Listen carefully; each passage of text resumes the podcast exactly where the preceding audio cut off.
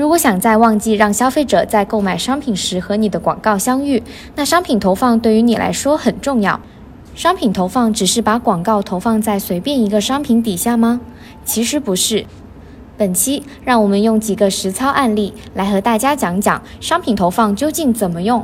那现在马上开始讲解吧。那在商品投放的实操当中哈，我们今天为大家分享三种策略。第一种呢是进攻策略，就是瞄准竞争对手的同类商品，也就是将你的广告精准的出现在竞争对手的详情页上，夺走本来属于他们的销量。那采用进攻策略的时候，首先呢要全面的去分析竞品的价格以及 listing 的信息，包括了像评论数、星级、主图、视频等等。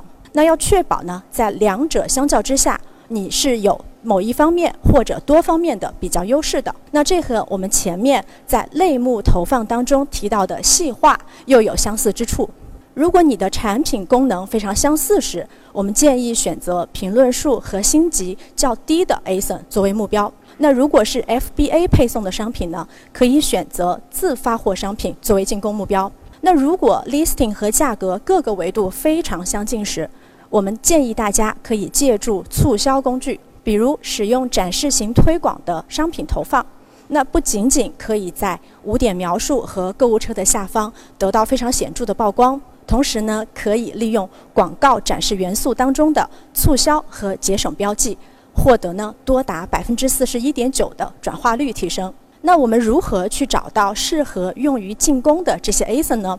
首先呢，我们希望去正面进攻的 ASIN 是自带高流量的。因为我们要瓜分的是进入它的详情页的流量，为自己去制造点击和转化的机会。因此呢，我们可以去参考亚马逊站内提供的各种排名表单，比如畅销榜、啊心愿榜，或是销售趋势热点榜等等。那再去锁定与之 PK 的时候，我们能保有比较优势的那些商品，作为进攻的目标。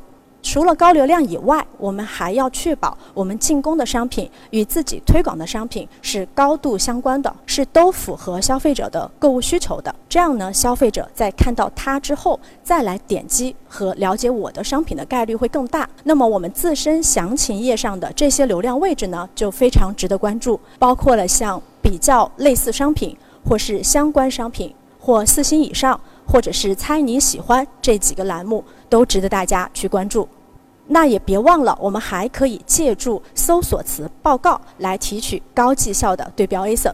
我们下载搜索词报告之后，哈，可以去过滤出自动投放中 B 零开头的这样的一些 ASIN。那我们可以计算出展示量的平均值作为阈值，再去拉出那些高于平均展示量的 ASIN。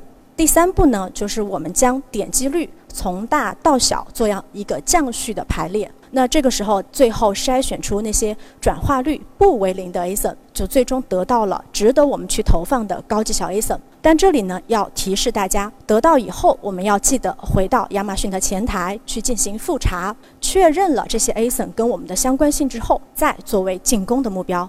我们来看看这个卖家案例。那这位卖家的花价呢，已经达到了小类目的畅销榜第四位。那这个时候，怎么样继续提升它的排位，已经难上加难，并且呢，关键词的搜索展示量份额上升空间也非常有限了。那他采取了商品投放当中的进攻策略，选择了排名第一的商品作为进攻目标。那通过分析之后，他发现榜首的商品和自己的商品在产品的性能、在价以及 listing 上面。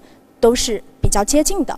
那这个时候呢，他进行了连续十五天的商品进攻，将自己的排名最终从第九名提升到小类目的第四位，并且呢，还收获了十一条的评论增长。但是这里我们还是要提示大家，不要盲目的去选择榜首商品作为进攻目标。那我们建议可以通过一些 A/B 测试来确定最佳的进攻目标。